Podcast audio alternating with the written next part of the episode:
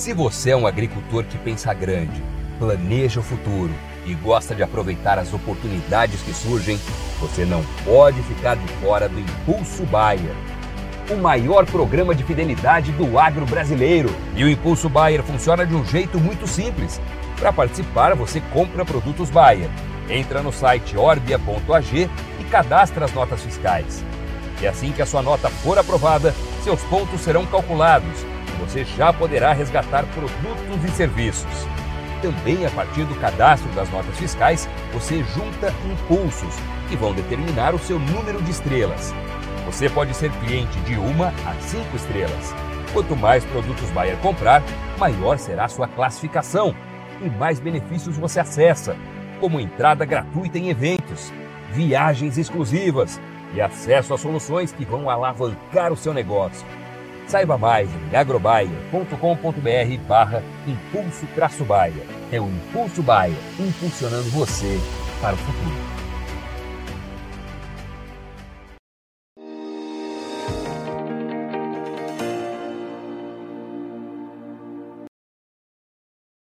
Olá, você ligado no Notícias Agrícolas, eu sou Guilherme Dorigati. Nós damos sequência à nossa programação do Realidades da Safra, visitando as mais diferentes regiões do Brasil para verificar o desenvolvimento das lavouras. Dessa vez a nossa parada vai ser na região de Laguna Carapã, no Mato Grosso do Sul, para acompanhar como é que estão as lavouras desta safra de soja 23-24. E quem vai conversar com a gente sobre esse assunto é o Antônio Rodrigues Neto, ele que é técnico agrícola da Casa da Lavoura de Dourados, já está aqui conosco por vídeo. Então seja muito bem-vindo, Antônio. É sempre um prazer tê-lo aqui no Notícias Agrícolas. Ô, Guilherme, o prazer é nosso de estar junto com vocês aí falando a respeito da soja aqui da região de Laguna Carapã e acompanhar aí o Notícias Agrícolas que traz tá, bastante informações precisas e ótimas para a nossa região aqui, nos alicerça, nos ajuda muito aqui na região do Mato Grosso do Sul. Antônio, conta pra gente como é que foram as condições do produtor aí da região plantar sua safra de soja neste ano, como é que tem sido o andamento dos trabalhos por aí? Olha, Guilherme, nós começamos aqui algumas áreas, nós iniciamos o plantio onde houve umas chuvas, por exemplo, na região de Laguna Carapã, né, teve umas áreas que não choveu, o produtor não plantou, ficou ali parado ainda e começou a plantar a partir de hoje. E na, nós, no outro lado, em outras regiões, nós uh, conseguimos uh, alicerçar um pouco do plantio. Tem soja já com dois trifólio, três trifólio, que é onde que choveu. Mas o plantio aqui, a maior parte que houve, o produtor viu as, as previsões de chuva, que tinham as previsões aí para o dia 7, 8 agora, e começaram ali na segunda-feira a plantar no pó, grandemente, produtor plantando no pó, e deu certo que, graças a Deus, veio uma chuvada domingo boa, teve lugares aí 30 milímetros, 40, é, teve regiões ali de Dourado, Rio Brilhante, choveu mais que aqui, 100 milímetros, outros 80, teve lugar de 170 milímetros de chuva, mas aqui na região Laguna Carapã, de 30 a 40 milímetros, então hoje o produtor está de vento em popa plantando a soja aqui na região, que para que, e temos, temos previsões aí por mais final de semana, é, agora também de, de, chuvas, né? Então, se Deus quiser agora, vamos alicerçar. Eu acho que dia 12 tem uma previsãozinha de chuva também. Então, o produtor está de vento em popa plantando agora essa safra 2023-24 aqui. E aí, Antônio, olhando para frente, como é que estão as previsões, os mapas, pensando em ano de El Ninho, como é que está se constituindo essas expectativas para o clima para o restante do ciclo? Olha, Guilherme, a gente tinha aqui umas previsões a, atrás lá que viria muita chuva aqui para a região, inclusive no início de outubro, né? Teria bastante chuva, mas não ocorreu essa chuvada conforme as previsões que ocorreram. Ah, olhando as previsões hoje, mostra chuvas assim, é, mas não muita. Eu estava olhando aí até para 15 dias, nós temos as previsões de chuva aí, mas para nossa região aqui não é chuva expressa de alto nível de chuva, não, assim, altos volumes, né, dali. Mas se chover conforme aquele nível que está ali dentro do mês de outubro e começo de novembro, porque aí a soja, quando ela está pequena, ela suporta mais, ela aguenta mais, até, inclusive, ela enraiza mais com pouca umidade. Estamos esperando aí que em novembro, dezembro e janeiro, conforme as previsões que está nessa mudança climática que teve do El Ninho para Laninha, esse essa relação aí marca bastante chuva para a gente, então a gente está na expectativa que essas previsões venham e que seja uma safra boa para a gente aqui nessa, nessa região de Laguna Carapã e toda a região aí do Mato Grosso do Sul ou do Brasil afora, né? E aí, Antônio, só para a gente ter uma ideia, o que, que costumam ser médias de produtividade positivas aí para vocês? Olha, nós ultimamente nós temos produzido aqui uma média acima de 60, 65 sacos por hectare. Nós temos até áreas aí que produziu mais de 70 sacos por hectare, mas é caso esporádico, é, não áreas grandes. Mas o fechamento normal, ela oscila muito, a de 60, 65. É, nós tivemos uns anos aí que foi, ela deu aquela seca violenta que a gente se acompanhou junto com vocês aí, mas o ano passado foi uma produção muito boa, foi um, uma situação boa. Então a média que a gente espera aqui que a gente produza aí uns 60, 65 de média, que é o normal aqui para nossa região. E aí, Antônio, com esse cenário de bastante chuva prevista, também tem que crescer a atenção do produtor para proteção contra doenças, né? Ah, com certeza, né? O produtor está bem equipado, já tem, nós já temos já uma linha de produtos bem, bem já no nível de, de aplicações sobre questão de doenças, né?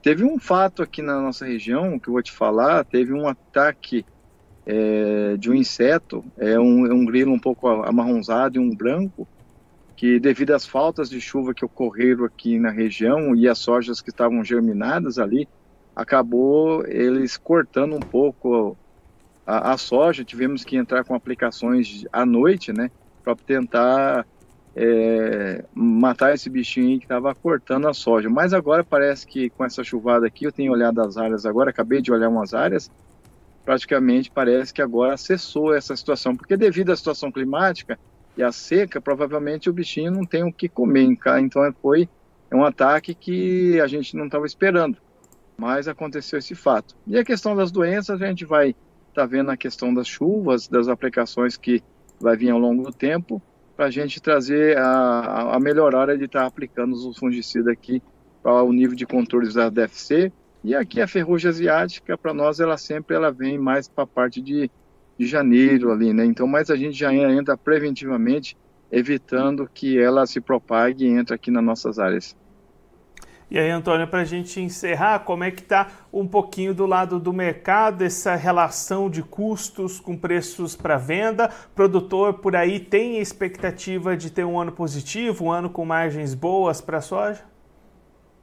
Olha, a expectativa é baixa, porque nós estamos aí com a média 113, 114 reais a saca de soja aqui na região as expectativas não são muito boas porque querendo ou não querendo algum uma, uma, parte de produtor ainda comprou um pouco dos produtos na fase que estava mais alto onde a, a, soja oscilava até 147 150 reais ali depois ela foi decaindo foi caindo 130 e foi caindo hoje na margem 114 então a margem vai ser estreita vai ser apertada.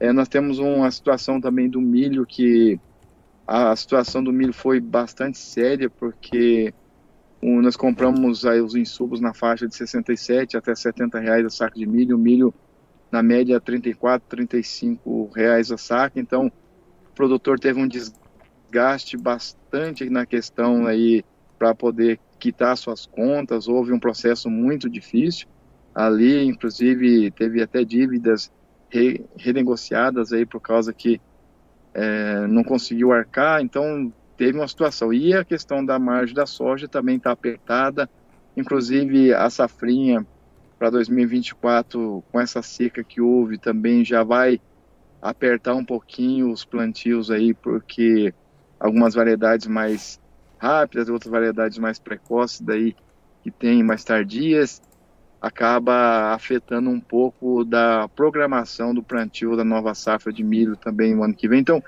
é, o cenário mostra um pouquinho dificultoso aqui, não só para a Laguna Carapã, eu acho que a maior parte do produtor está bem apreensivo nessa situação de custos aí, inclusive, né? Então, comprando os produtos é, relativamente é, na hora que precisa, para não, para tentar alicerçar um pouquinho é, o bolso aí para não ter um prejuízo, para não ter um desgaste maior e para tentar ter um recurso melhor aí para essa safra agora, né? Antônio, muito obrigado pela sua participação, por ajudar a gente a entender um pouco melhor todo esse cenário das lavouras e da região. Se você quiser deixar mais algum recado, destacar mais algum ponto para quem está acompanhando a gente, pode ficar à vontade. Não, no momento agora é plantar soja, que a gente precisa semear essa semente aí. Temos as previsões boas agora, eu acho que o produtor não deve nem parar o plantio, só parar mesmo na hora que der uma chuvada aí, se chover dia 12, que tem uma previsão, depois mais para frente aí dia 14 também 15 tem um pouco de previsão de chuva e acompanhar as lavouras aí, as questões dos insetos que estão se propagando um pouco para lá e para cá, tá sempre monitorando as áreas aí para não ter uma surpresa depois, né? Então, é, a recomendação é vamos erguer nossa cabeça e vamos fazer conforme a gente sabe e pedir a Deus que dê uma safra boa para cada um de nós, né? Antônio, mais uma vez, muito obrigado. A gente deixa aqui o convite para você voltar mais vezes, a gente seguir acompanhando o desenvolvimento dessa safra aí em Laguna Carapão. Um abraço, até a próxima. abraço, Guilherme. abraço a notícia agrícola aí.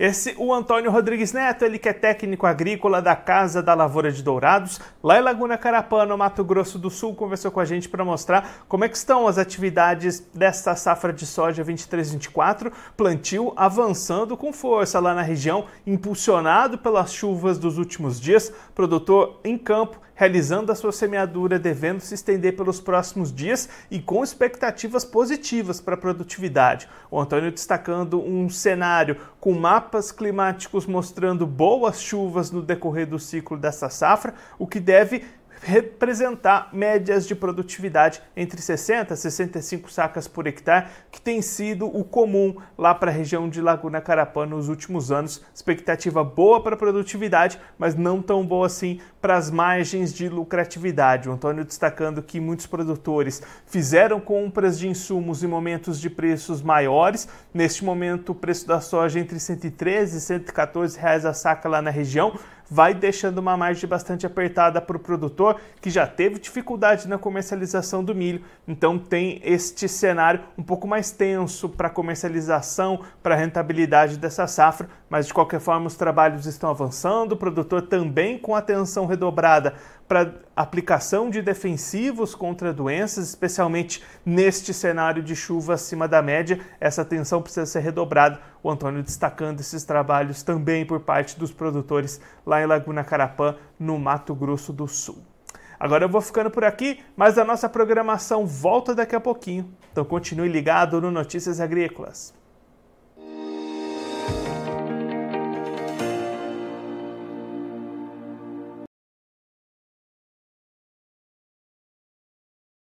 Participe das nossas mídias sociais no Facebook Notícias Agrícolas, no Instagram arroba Notícias Agrícolas e em nosso Twitter arroba Noteagri.